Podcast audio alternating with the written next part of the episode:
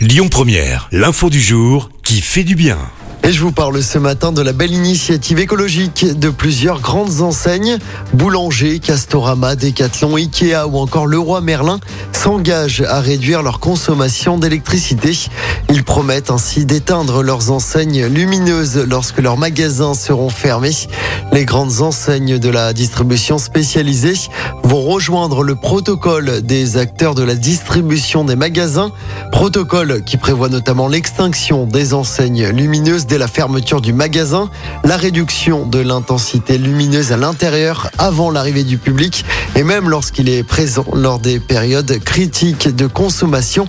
L'objectif, pour rappel du gouvernement, est de baisser de 10% la consommation d'énergie nationale d'ici 2024. Écoutez votre radio Lyon Première en direct sur l'application Lyon Première, lyonpremière.fr et bien sûr à Lyon sur 90.2 FM et en DAB+.